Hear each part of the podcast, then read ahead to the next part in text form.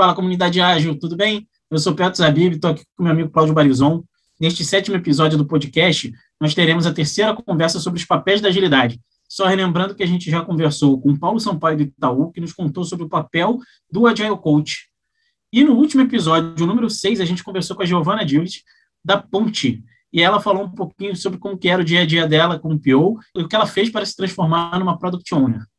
Hoje, a conversa é sobre Scrum Master e nós trouxemos a Eliane Andrade para contar a sua experiência. Eliane é Scrum Master pela Meta, mas vem atuando na Globo. Ela é uma pessoa super querida pelas suas equipes e também coautora do livro O que Nenhum Master Te Contou, Os Verdadeiros Desafios do Scrum Master, que ela escreveu com outros três autores. Eu, inclusive, recomendo fortemente. Bem, Eliane, é um prazer tê-la aqui com a gente, seja muito bem-vinda.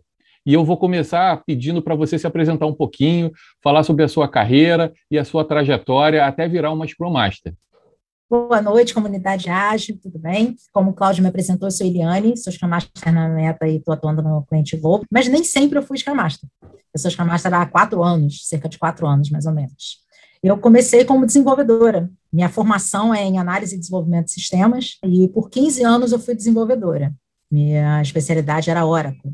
E aí chegou um determinado momento da minha carreira em que uma pessoa que atuava num determinado cliente da consultoria que eu trabalhava se acidentou, e essa pessoa era analista de negócios. E aí eu fui chamada para substituir essa pessoa. Nunca tinha trabalhado com requisito, com, com análise de negócio, meu forte era desenvolvimento. E fui lá ajudar a colega. A colega era para ficar fora uma semana, acabou ficando um mês. Hum. E o cliente gostou de mim, quando a colega voltou, colocaram ela em um outro cliente e eu acabei ficando lá. Então, entrei mais para essa área mais voltada para negócio mesmo, é, mais próxima da, da liderança e tal, e fiquei 10 anos com isso. Quando eu fiz 10 anos nessa empresa, teve uma, uma fusão dela com outra empresa e algumas consultorias foram retiradas. E acabou que a minha consultoria foi uma delas, e eu me vi desempregada. Falei, poxa, e agora? Estou há 10 anos no mesmo lugar, o que eu faço? Como está o mercado? E foi quando eu comecei a estudar sobre como estava o mercado e vi que o ágil estava acontecendo aqui no Brasil, né? Pelos conceitos que eu estudei na internet, só com pesquisas na internet, alguma, algumas pessoas me trouxeram alguns materiais bacanas e tal, e eu me encantei. Eu falei, nossa, acho que é isso, isso que eu gosto. Esse mindset é o meu mindset, gostei disso. E comecei a me aprofundar, fiz treinamentos. Meu primeiro treinamento foi de PO, não foi de Scrum Master. Eu comecei com um treinamento de PO. Ah, que, que ano foi isso, Eliane? Finalzinho de 2016. O treinamento foi em 2017. Esse treinamento que eu fiz de PO foi um treinamento, na verdade, que dava uma boa base de agilidade. Foi excelente. Eu saí dali, assim, com a certeza de que isso funciona, porque às vezes a gente faz uns sim, uns treinamentos e diz, pô, será que isso funciona mesmo? E dali eu saí com a certeza que sim, se você aplicar bem, funciona de verdade, traz benefícios de verdade. E aí comecei a trabalhar numa empresa, numa consultoria, onde eu era uma analista de requisitos, mas atuava como PO. Só que eu não tinha experiência alguma como PO, eu só tinha aquele treinamento ali, né? Então, consultava muito material, tentava fazer tudo certinho e tal. Mas naquele time, eu percebia que faltava algo. É, o time não era ágil. A gente tentava, mas não era. Assim, com muito contato com o time, com os desenvolvedores, tal, eu comecei a perceber que faltava uma liderança ágil. Faltava o Scrum no time. Faltava um líder servidor. E aí eu parti para um treinamento de Scrum Master, para entender um pouco mais sobre a função e pedir a liderança na época lá, a gerência, gerente de projetos na época, a gente tinha um gerente de projetos, a gente fazia contagem de pontos de função. então, aí eu pedi que se eu pudesse atuar como Scrum Master também, embora eu tivesse bem claro na minha mente que uma pessoa não pode ser Scrum Master e PO ao mesmo tempo, não, não existe isso, não dá, não funciona. Eu pedi que pudesse fazer isso, né, e tentasse ver o que, que ia acontecer. Aí, pronto, aí eu me apaixonei por ser Scrum Master mesmo, eu vi que a minha vida era para isso, eu era líder servidora nata, eu gostava de ajudar as pessoas, eu gosto muito de ajudar as pessoas, eu gosto de servir. E eu sou uma pessoa que eu gosto de servir em silêncio, eu não gosto de soltar fogos porque eu faço, e isso dava muito certo, porque o time confiava muito em mim por essa questão. Então deu super certo, eu gostei pra caramba, embora aquele time não era um time ágil, a gente tentou bastante, só que chegou um momento em que os dois maiores clientes dessa empresa romperam o contrato. E aí, novamente, eu estava desempregada. Só que dessa vez eu não fiquei nem um mês desempregada. porque eu já estava tão apaixonada por aquilo e eu comecei a fazer aquilo na minha vida. Eu era professora de catequese né, na Igreja Católica e eu comecei a usar o ágil na minha catequese. E aí eu fazia postagens do, das coisas que aconteciam, do que eu fazia com as minhas crianças, do que eu fazia na igreja, e algumas pessoas começaram a fazer contatos, e como é isso? Como é usar ágil na, na sua vida, não numa empresa? E dali foi assim, eu falei, nossa, é, isso é o que eu amo fazer realmente, é o que eu quero fazer na minha vida. Consegui logo um, um outro trabalho e um grande desafio, que era montar uma squad ágil dentro de um grande cliente.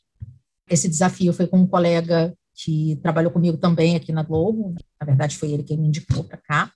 Foi muito bacana, nós montamos a squad do zero, assim, pegamos pessoas que realmente não tinham noção de ágil, treinamos essas pessoas, essas pessoas viraram a squad modelo do cliente. Nossa squad virou a squad modelo. Foi bem legal, foi um trabalho bem bacana. E continuei fazendo treinamentos, me aprimorando, continuo até hoje, né? Acho que a gente nunca sabe tudo e o mercado muda muito, nós estamos no mundo VUCA, a gente está sempre aí em movimento, né? o mercado está sempre em movimento, sempre buscando me aprimorar para levar o melhor também para os times onde eu atuo, né? Para clientes também. Aí cheguei num determinado momento em que chegou a pandemia. Eu estava nesse time, que era de Modelo, feliz da vida, e veio a proposta para vir para a Meta e para a Globo. E aí eu falei, poxa, e agora o que eu faço e tal? Só que dentro da Globo havia uma pessoa, quando eu ouvi o nome dessa pessoa e soube que ela era líder do time onde eu estaria, falei, nossa, é, essa pessoa eu conheço, já trabalhei com ela e sei que ela tem esse mindset e ela vai me dar liberdade de eu trabalhar, porque eu acho que o Scrum Master precisa disso. No nosso dia a dia, a gente precisa de liberdade para trabalhar. A gente precisa ser livre para testar, para ver se funciona, não funcionou, a gente volta atrás, desfaz, faz de outra forma, e nem infelizmente, nem em todo lugar ainda se tem essa maturidade, né? E aqui eu sabia que eu ia ter. Então, eu arrisquei, vim, estou super feliz. E o meu dia a dia é praticamente me reinventar. Cada dia eu estou vendo uma coisa diferente, é, cada dia eu estou experimentando uma, uma retrospectiva diferente. As minhas retrospectivas são muito focadas no momento do time. Importante que o Scrum esteja ao lado do time o tempo todo, porque é, embora a gente não esteja fisicamente um ao lado do outro, a gente precisa estar naquele one-on-one ali, com cada um deles, estar naquele chat do, do grupo ali, acompanhando tudo que está acontecendo, para que você, a gente foque num problema, se for o caso, ou numa solução, se ela foi dada, e a gente consiga desenvolver a maturidade do time. Então, é muito importante estar sempre ao lado do time. Eu estou sempre assim, buscando isso, embora esteja com dois times, às vezes é um pouco complicado, né? Isso é uma coisa também que é um desafio, um grande desafio para o Scrum Master, ele atuar em mais de um time e conseguir estar tá junto do time, estar tá participando do time, ser mais um dentro do time, não ser apenas um líder, mesmo sendo um líder servidor, ele precisa ser mais um dentro do time, ele precisa estar tá ali colaborando, ajudando realmente o time no dia a dia. Então, mesmo estando com dois times, eu busco sempre estar ao lado deles, estar junto deles, ajudando naquilo que for possível, naquilo que for, é, eu costumo dizer para eles, né, no possível e no impossível, tentando fazer o máximo que dá para que o time se desenvolva e principalmente desenvolva a maturidade ágil, porque não adianta a gente dizer, ah, eu sou um time ágil porque eu rodo Scrum, porque eu rodo Kanban, eu tenho um quadro Kanban. É, a gente precisa ser realmente ágil para fazer funcionar, porque senão fica aquela questão, né? Ah, o time ágil, mas não funciona, não me entrega nada, o ágil não funciona. Não, não é que o ágil não funciona, é porque a maturidade ainda não chegou, o mindset ainda não chegou no ponto em que tem que chegar. Quando chegar, a coisa vai deslanchar, vai acontecer. Então, é, é, esse é meu dia a dia como Scrum Master, né, atuando em dois times aqui dentro da Globo, trabalhando a maturidade deles, o mindset deles. É assim que eu me vejo hoje como Scrum Master.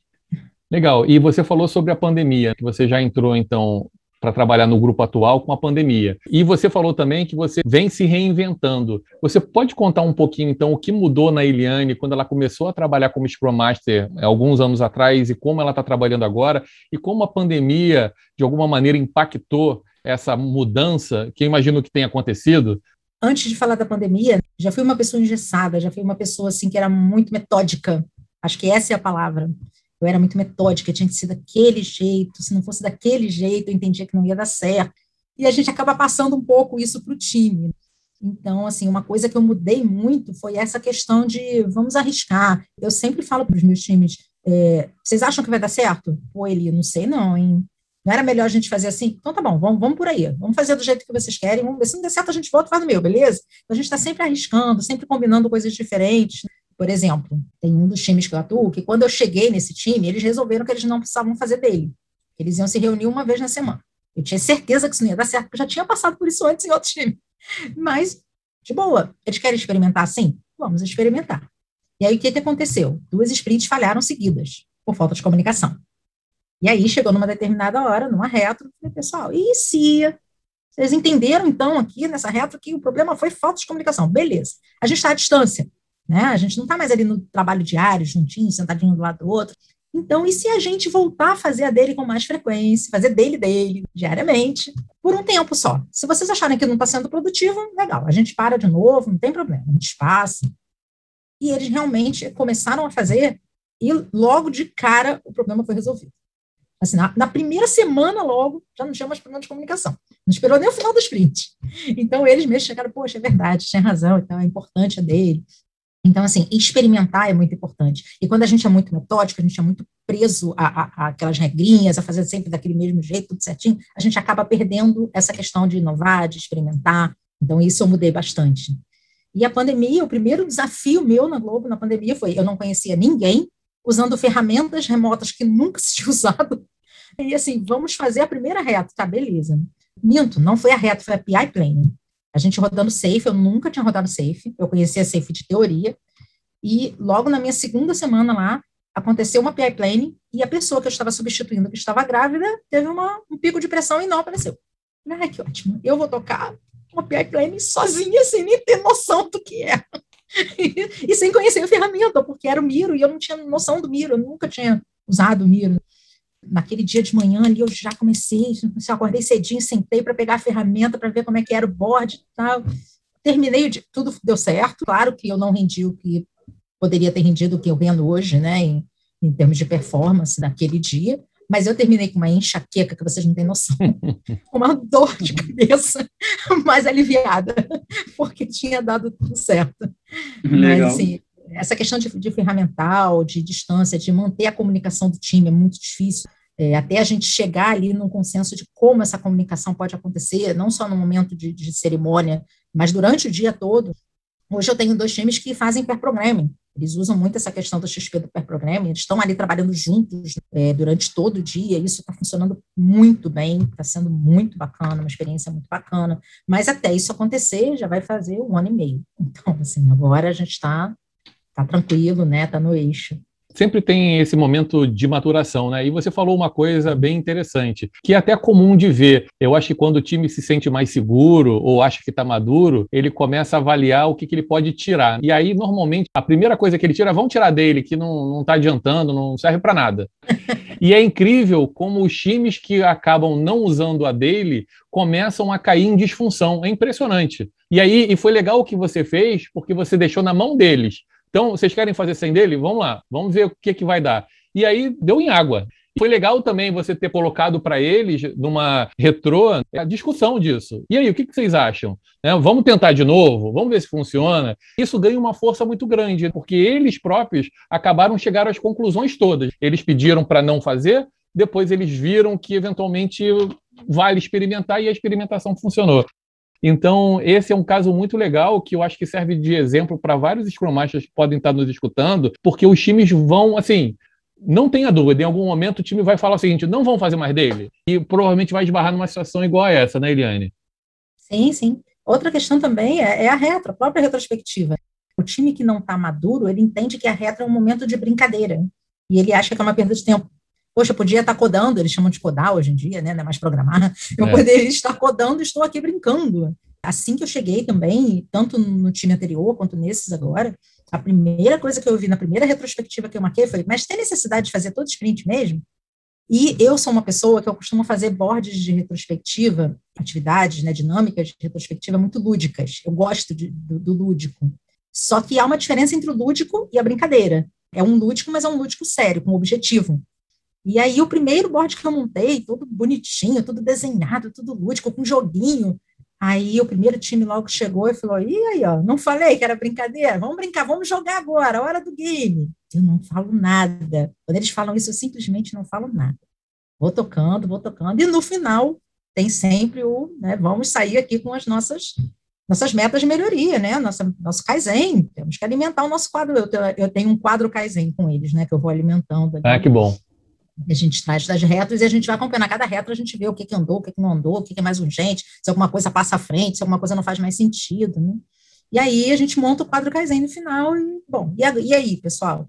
E essa iniciativa aqui, bacana, funcionou? Pô, funcionou bem pra cara. Aí começa o sério. E aí eles começaram a perceber que não, não é brincadeira, embora seja lúdico, embora seja gostoso da gente estar ali participando daquele momento, não é brincadeira. Os primeiros post-its eram assim: fazer churrasco na casa do fulano, tomar uma cerveja no bar não sei de onde. E hoje não tem mais isso. Eu não precisei falar nada. Hoje eles trazem realmente os problemas que aconteceram na sprint, coisas que eles querem resolver, coisas que foram bacanas, que eles querem é, registrar para que volte a acontecer, né? E isso é muito legal, assim, a gente ver essa maturidade acontecer. Mas, novamente, eu não falo. Eu só mostro para eles, deixo eles chegarem à conclusão. E é interessante também essa confusão que se gera, porque o trabalho ele pode ser divertido, não tem problema ser. E por ser divertido não quer dizer que ele é uma brincadeira. É sério. Mas que bom que o trabalho é divertido, que bom que as pessoas estão ali aprendendo, se desenvolvendo de uma maneira né, alegre, divertida. E é legal quando as equipes começam a entender isso a maturidade vem um pouco disso. Elas começam a, a ligar essa parte mais lúdica a conceitos super relevantes que fazem toda a diferença. E quando as, as, equipes começam a entender, aí sim eu acho que atinge essa maturidade que você falou. Muito legal isso, Eliane. Verdade. E, Eliane, lá no começo você falou sobre algumas características que o SM tem que ter. Né? Ser uma líder servidora, estar sempre aprendendo, estar sempre se reinventando. Que outras características você pode levantar mais aí para quem está ouvindo a gente e quer entender um pouco mais se tem um perfil, se não tem um perfil, se o olhinho brilha para CSM, como você falou, né? Que quando você olhou, você falou, cara, é isso. Eu trabalhei a vida inteira para entender que é exatamente isso que eu quero fazer para o resto da vida, né? Isso aí, Petros. É, tem sim, assim, é, uma coisa que eu acho essencial, uma característica essencial é ser um bom observador. Quando a gente chega num time, principalmente, e aí eu acho que não vale só para SM, não, acho que vale para qualquer função. Se você está chegando num local, primeira coisa é observar. Né? Você já não pode chegar de pé na porta, né? já sugerindo um monte de coisa e tal, tentando mudar um monte de coisa. É observar. E o Scrum Master, ele mais ainda precisa ser observador, porque ele precisa conhecer o time, ele precisa conhecer as pessoas, o processo, o cliente, o teu business owner, até o teu próprio PO. Eu costumo dizer que o PO, ele tem o poder de fazer o time evoluir e tem o poder de destruir um time também. O PO, ele tem uma carga de responsabilidade dentro do time muito grande, porque se ele não define, se ele não é uma pessoa que sabe definir, sabe priorizar, sabe negociar, o time se desmotiva e daí é só água abaixo. O então, time assim, percebe isso, né? E, ele, e o time é impactado diretamente com isso, é. né? Eu tenho, graças a Deus, a sorte de ter, eu digo que ele é a minha melhor pior do mundo, é né? pior dos meus dois times que eu atuo hoje. então, assim, eu tenho a melhor pior do mundo hoje, e acho que grande parte do sucesso do, dos times é com relação a isso. Nós somos um time realmente, né? Um time muito unido. E eu acho que humildade também. O Scrum Master, ele tem que ter humildade. É aquela questão, né? uma pessoa recentemente que chegou num dos times aqui, ela me perguntou assim: quem são os líderes? Você e a fulana? Falei, depende.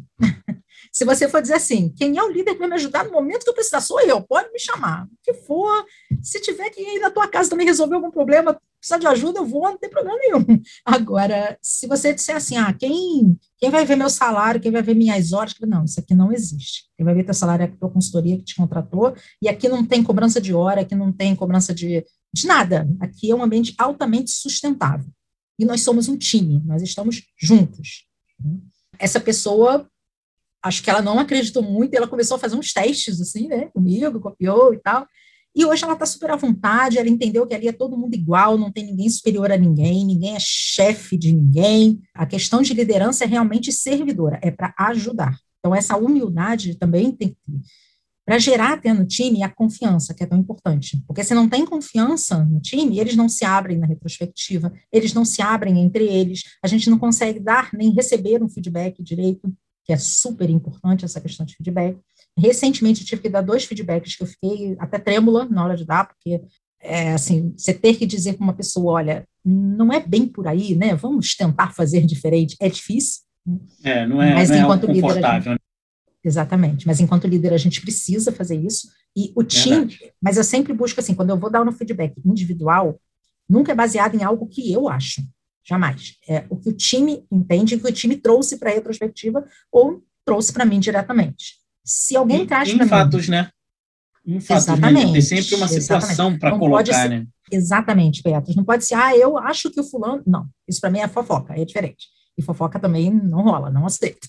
Mas, é. assim, olha, naquela situação, quando aconteceu aquilo, e se a pessoa traz para mim, eu monto uma retrospectiva de forma que a pessoa consiga, naquele momento, trazer para todos.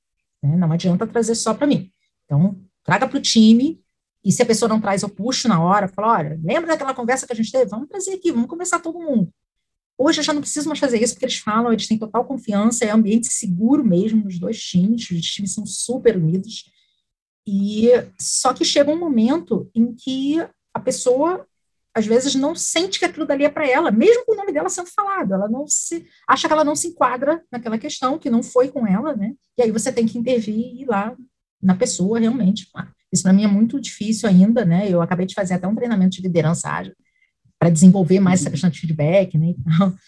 Mas é importante, o Scrum Master ele tem que saber dar e receber feedback. O receber também é muito importante. Né? Dessa pessoa que recebeu esse feedback, né, que eu dei tudo, a princípio ela foi super reativa, não concordo, acho que não é isso, você tem todo o direito. Só que a pessoa repensou, e hoje essa pessoa está performando assim de uma forma absurda, e reconheceu e disse, poxa, obrigada, pessoal, Bom, né? É, realmente, precisava disso. E eu também já recebi um feedback, por exemplo, agora eu cheguei de férias em abril, eu tive Covid, em seguida tirei férias, e quando eu cheguei de férias, tinha, nós temos um formulário que a gente tem de feedback e tinha uma notinha para mim abaixo do máximo. E naquela linha, daquela notinha, a pessoa que deu aquela notinha, ela deu nota máxima para todos, menos para mim. Falei, opa, vou procurar saber o que está rolando, o que, que eu preciso melhorar. Vamos lá, né? Adoro. E aí fiz uma retrospectiva com o time para que eles pudessem me dizer, mais focada em mim, o que, que eu, enquanto chamasta, posso ajudar mais a você, que eu, eu não estou fazendo, né? O que, que eu posso fazer de melhor? E saiu muita coisa bacana, mas assim, em resumo era, eu estava focando muito num time esquecendo um pouquinho o outro. Eu estava deixando um pouquinho o outro de lá. E aí eu comecei a trabalhar esse lado, não, eu tenho que dividir da mesma forma. Os dois precisam de mim da mesma forma. E consegui, graças a Deus, agora está tudo tranquilo. Mas é muito bom essa questão do feedback, tanto dar quanto receber. Eu sempre tento mostrar isso também. É importante a gente mostrar para o time a questão do ambiente seguro e que a gente pode ter sim um feedback que seja construtivo. Nenhum feedback ele é negativo, vamos dizer assim. Ele é sempre construtivo, é sempre para a gente tirar algo de bom. O fulano está com essa visão de mim, e não é bem assim, vou conversar com ele, porque eu tenho certeza que eu não sou isso, que eu não sou assim. Tudo bem, mas vai conversar, vai ter aquela conversa e vai ter né, a quebra daquela questão que estava fazendo mal a alguém, ou que não estava sendo boa para o time. Feedback é um presente, né? Então as pessoas é. devem recebê-lo com o coração aberto. E quem estiver dando também. Mas você falou de feedbacks, e feedback, sem dúvida, é um grande desafio. Que outros desafios, Eliane, um Scrum Master tem no seu dia a dia? Você pode contar para a gente, de maneira geral, quais são esses desafios que um Scrum Master enfrenta e, no seu caso, alguns desafios do seu dia a dia? Não, Cláudio, já passei por muitos desafios, grandes desafios. Quando a gente trabalha principalmente em consultoria, prestando serviço em cliente, a gente tem o desafio do cliente que quer ser ágil, mas que na verdade ele não quer, ele quer, está na moda, e isso acontece muito, eu vejo acontecer com muitos colegas meus. Hoje eu não passo mais por isso, mas ele já passei. Ele quer ser, mas não quer passar pelo processo. Exatamente. Ele quer é, ter um time com o nome de squad, que é a moda. Ele quer ter um gerente de projetos com o nome de PO ou de Scrum Master, um analista de negócios com o nome de PO ou de Scrum Master, que alguns fazem uma, uma mistura assim e você não consegue trabalhar, porque você quer fazer da forma mais correta, fazer a coisa funcionar de uma forma fluida e não consegue por conta desse mindset errado do teu cliente. E às vezes, dentro do próprio cliente mesmo, pessoas que trabalham não, não em consultoria também passam pela mesma coisa. Normalmente, há desafios também dentro do próprio time, até você conseguir trazer o teu time para uma maturidade em que ele seja autogerenciável, que ele entenda que não existe ali um ambiente de, de chefia, que está todo mundo tomando conta das horas dele, que, e que também, do, por outro lado, que ser ágil não é bagunça, porque muita gente confunde isso. Ah, ágil é tudo livre, trabalhe se eu quiser, faço no horário que eu quiser, né, é festa, e não é isso. Ser ágil é errar rápido, acertar rápido. entregar valor. O pessoal, às vezes, confunde um pouquinho. Quando não tem uma certa maturidade, confunde. E aí entra o pobre do Scrum Master para mostrar para ele que não é assim que a banda toca. e a gente tem que mostrar de uma forma que não destrua aquela relação de confiança, que não destrua a, a, união do time, porque às vezes é uma pessoa dentro do time que está com aquele mindset incorreto, vamos dizer assim, e você tem que trabalhar aquela pessoa, mas de uma forma que você não influencie o restante do time. Isso é um grande desafio também. Além do teu desafio, às vezes, com a tua própria liderança. Às vezes, a tua liderança direta também não te permite trabalhar da forma com que você gostaria de trabalhar. Fica uma coisa muito direcionada, se sente preso e não consegue atuar da forma com que você poderia estar atuando junto ao teu time e ajudando mais. No dia de hoje, eu tenho um desafio, um grande desafio, que é trabalhar dois times e dar devida atenção aos dois, né, estar com os dois ao mesmo tempo, vamos dizer assim, eu tenho o desafio de desenvolver o mindset de uma pessoa, de um desses times, uma pessoa que chegou recentemente e que veio de, do mercado de, de uma dessas empresas que se diz ágil, né, e que, na verdade, essa pessoa é muito incisiva, agressiva, tem uma comunicação agressiva e tal, então a gente está desenvolvendo isso, já tive alguns, algumas conversas e já super bacana, o resultado é quase que imediato, assim, é, é, é, muito bacana você ver a evolução da pessoa, né? E, assim, não tenho mais esses probleminhas do dia a dia por conta, primeiro, da minha maturidade, né, de já estar trabalhando há um certo tempo, com isso já ter passado por algumas coisas, e por conta também da liderança aqui do cliente, que é fora de série, né? É, a gente inova, a gente tenta, experimenta, deu certo, ótimo, a gente passa para os outros, todo mundo faz, não deu certo, vamos voltar atrás então, passa atrás e vamos tentar de outra forma. Isso funciona bem aqui. Então, isso eu acho que é, pelo menos nos treinamentos que eu tenho participado com outros chamados, até de coach, tal, é o grande problema que tem no mercado. É a pessoa não conseguir fazer da forma como tem que ser feito. Então, eu acho que o grande desafio do Scrum Master é ele conseguir mudar o mindset da liderança, da liderança acima dele, né? Mudar o mindset de um cliente, se for o caso, e mudar o mindset do, do time também. Ele, o, o Scrum Master, ele é a pessoa que está ali para fazer o ágil acontecer, seja qual for o framework que esteja trabalhando. Ele faz o ágil acontecer. E aí ele tem que ter, ele tem que confiar. Né? O Scrum Master tem que confiar naquilo que ele está pregando.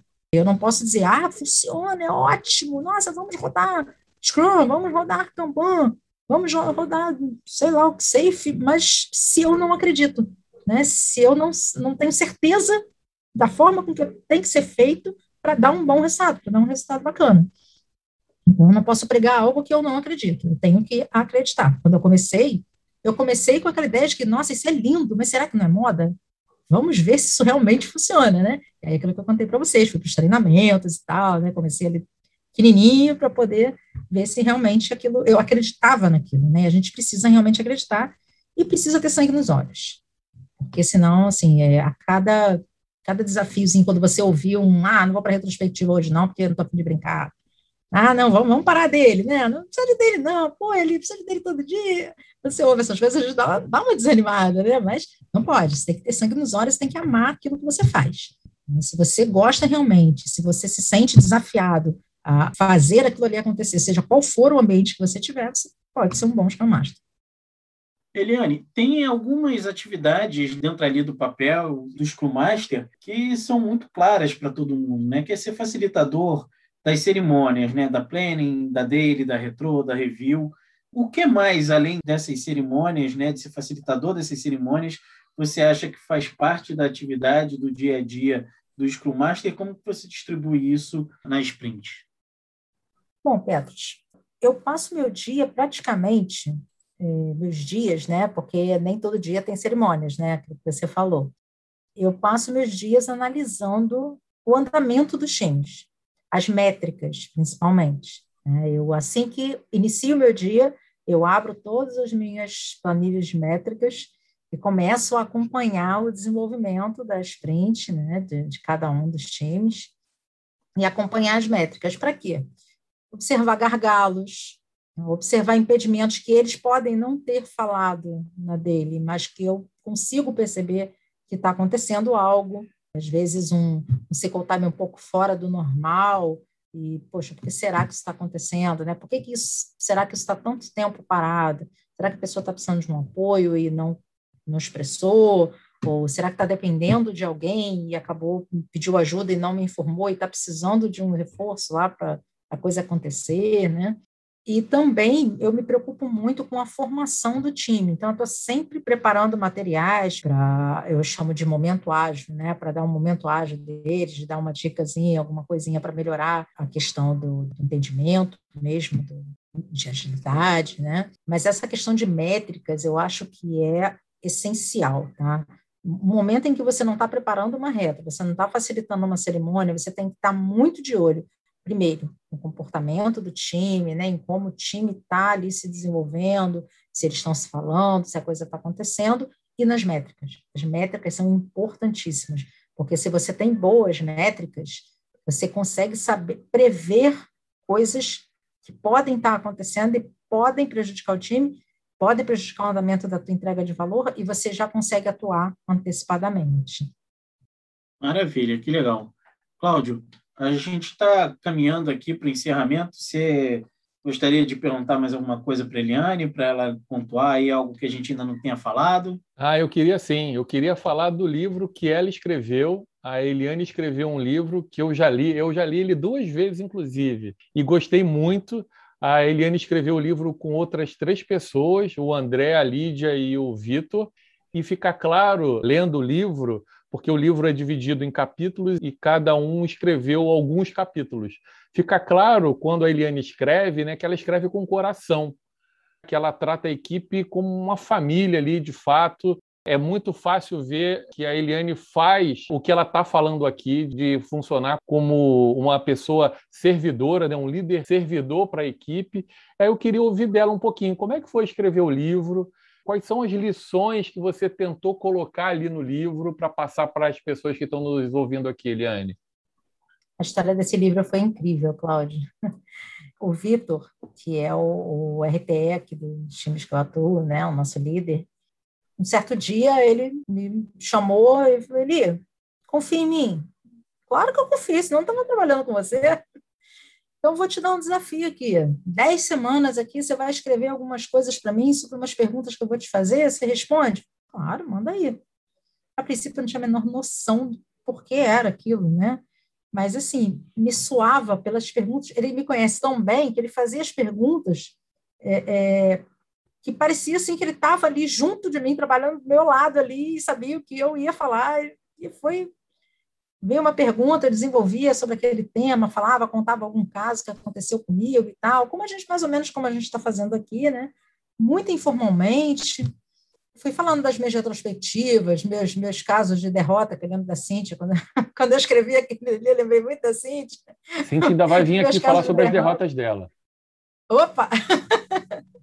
Porque tem, tem algumas retras que você faz com um objetivo e dá totalmente errado, né?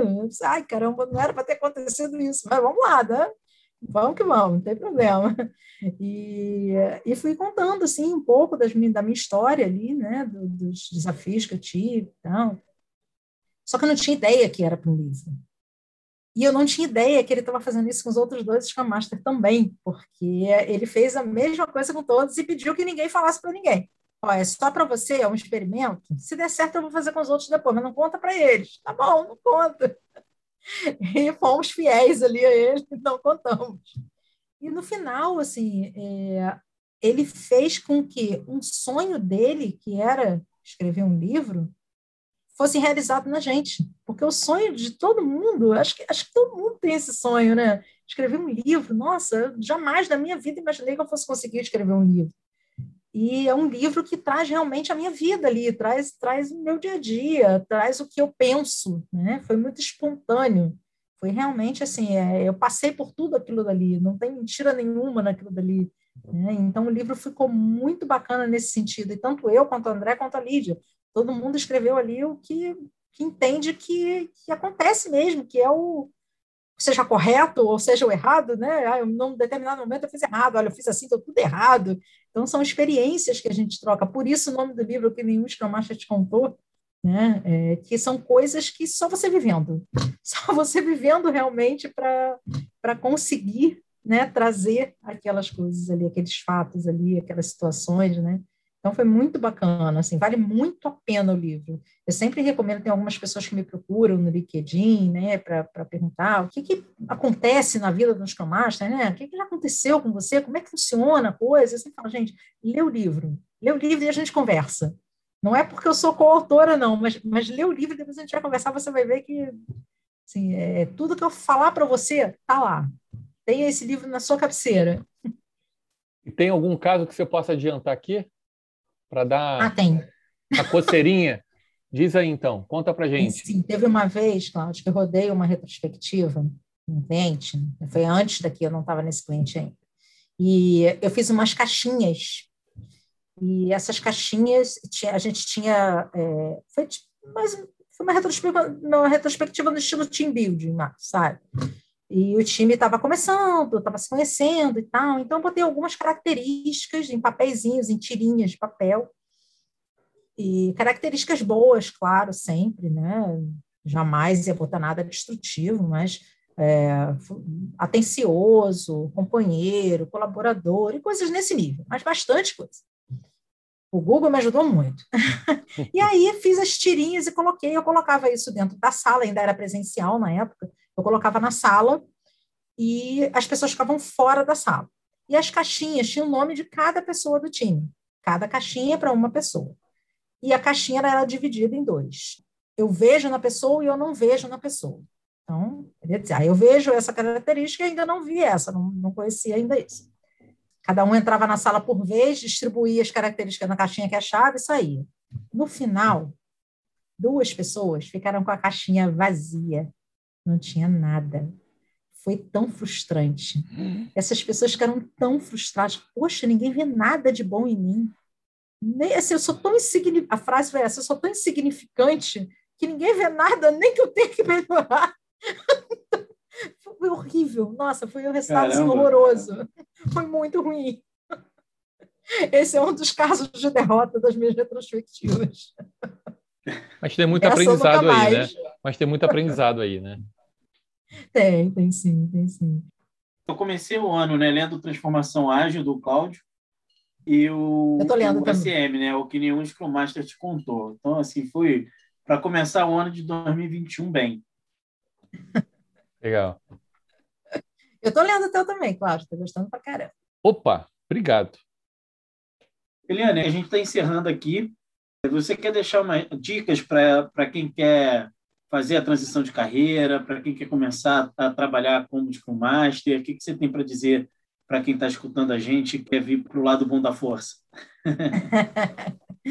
então, gente, é assim, se você pensa em ser Scrum Master, primeiro, acredita nisso, se informa, estuda, faz um bom treinamento, vale a pena investir em um bom treinamento, não se preocupa muito no primeiro momento com certificação. Muitas pessoas se preocupam muito com certificação, né? E decoram muito a teoria para fazer a certificação, tirar a certificação. Boa. E aí uma empresa investe em você achando que você tem bastante experiência. Na verdade, não é isso. Você tem a teoria. Então, assim, a teoria é importantíssima, sim, é bastante importante, mas nada é escrito em pedra. Você vai usar a teoria como base para você, mas não use a teoria escrita em pedra. Tem que ser assim, tem que ser esse time box sempre, não pode estourar, tem que ser assim, tem que ser assado, tem que ser nesse dia, tem que ser esse tamanho. A teoria é importante para te balizar, mas aprenda a teoria, mas procure um bom treinamento que vai te dar um pouco de prática. E existe no mercado, existem bons treinamentos que te dão a prática também. É, eu fiz um treinamento que eu saí dali com, assim, puxa, parece que eu já trabalhei com isso. Incrível. E muita coisa dali eu tirei para o meu dia a dia. É um Qual é ele? Você pode falar aqui. Qual o treinamento? Foi o treinamento da K21, tanto o, o, o de PO, né, quanto o de Scrum Master. Ah, Os que legal. São Eles são ótimos, eles são ótimos. E aí, assim, vale a pena, tá? É um treinamento caro, realmente é caro. Se você fizer um, o segundo ou dali para frente, você tem um bom desconto, mas o primeiro é bastante caro, mas vale muito a pena o investimento, muito, muito, muito. É, tem coisas que eu tiro até hoje, assim, eu tenho material todo aqui, de vez em quando, qualquer dúvida que eu tenho, qualquer coisa que eu queira de dica, eu vou, recorrer ao material, então é muito bom você fazer um bom treinamento. Mentorias são ótimas? Sim, são ótimas, mas o treinamento é essencial, é muito importante. E É aquilo, acredita. Se você não acreditar, você não vai ser um Scrum Master, você vai ser mais um, sei lá, um profissional frustrado, tá? Porque você não vai conseguir colocar em prática aquilo que você conhece a teoria, mas não acredita. E, além disso, uma certificação. As certificações, o pessoal pergunta muito: ah, qual a melhor certificação? A CSM, compreendo que as pessoas evitam por conta dela ter que ser renovada. Né? Ela tem que ser renovada anualmente e é um pouco caro, são 100 dólares para renovar. E quanto à outra, não, né? A da Champ.org ela é excelente, ela é até um pouco mais crítica, é um pouco mais pesada, né? Para você fazer o teste é mais difícil. Você precisa conhecer mais a teoria para poder passar do que a, a CSM, mas a, a, PSM, você, qualquer material que você pegue de teoria e estude, você consegue, se dedique realmente, só com a teoria você passa. Passar por passar numa certificação, eu não indico. Vai se formar um Scrum Master que vai levar tudo ao pé da letra, preso muito na teoria e esquecendo um pouquinho da, de ser maleável, né, de, de conseguir fazer a coisa acontecer diferente, de uma forma diferente, de ter opções, que é super importante no nosso papel. Então, assim, acredita, faça seu treinamento, seu bom treinamento, e depois, num determinado momento em que você achar que está preparado, você tira a sua certificação mas sempre com a mente aberta. Mindset é tudo. Legal, legal. Até porque cada ambiente é um ambiente, não tem uma equipe igual a outra. E é isso mesmo, né? E é importante depois botar isso em prática e exercitar e experimentar tudo o que você falou. Eliane, super obrigado pelas suas dicas, foram valiosíssimas. O papo com você foi super legal. Espero que você volte aqui outras vezes. Vamos falar mais sobre as derrotas é sempre bom, porque a gente cria que tudo é lindo e maravilhoso e a gente sabe o quão difícil é o dia a dia de um agilista, seja ele um Scrum Master, um Agile Coach. Então, a ideia aqui nossa é falar o de fato que acontece no nosso dia a dia. Então, a sua presença aqui para a gente é um privilégio, foi muito rica a conversa, a gente só pode te agradecer. Eu que agradeço, nossa, foi ótimo. E até a próxima. Eliane, parabéns faço das palavras do Cláudio as minhas. Parabéns pelo livro, parabéns pela, pela sua trajetória. Foi incrível e a gente te espera aqui de volta. Com certeza, só chamar.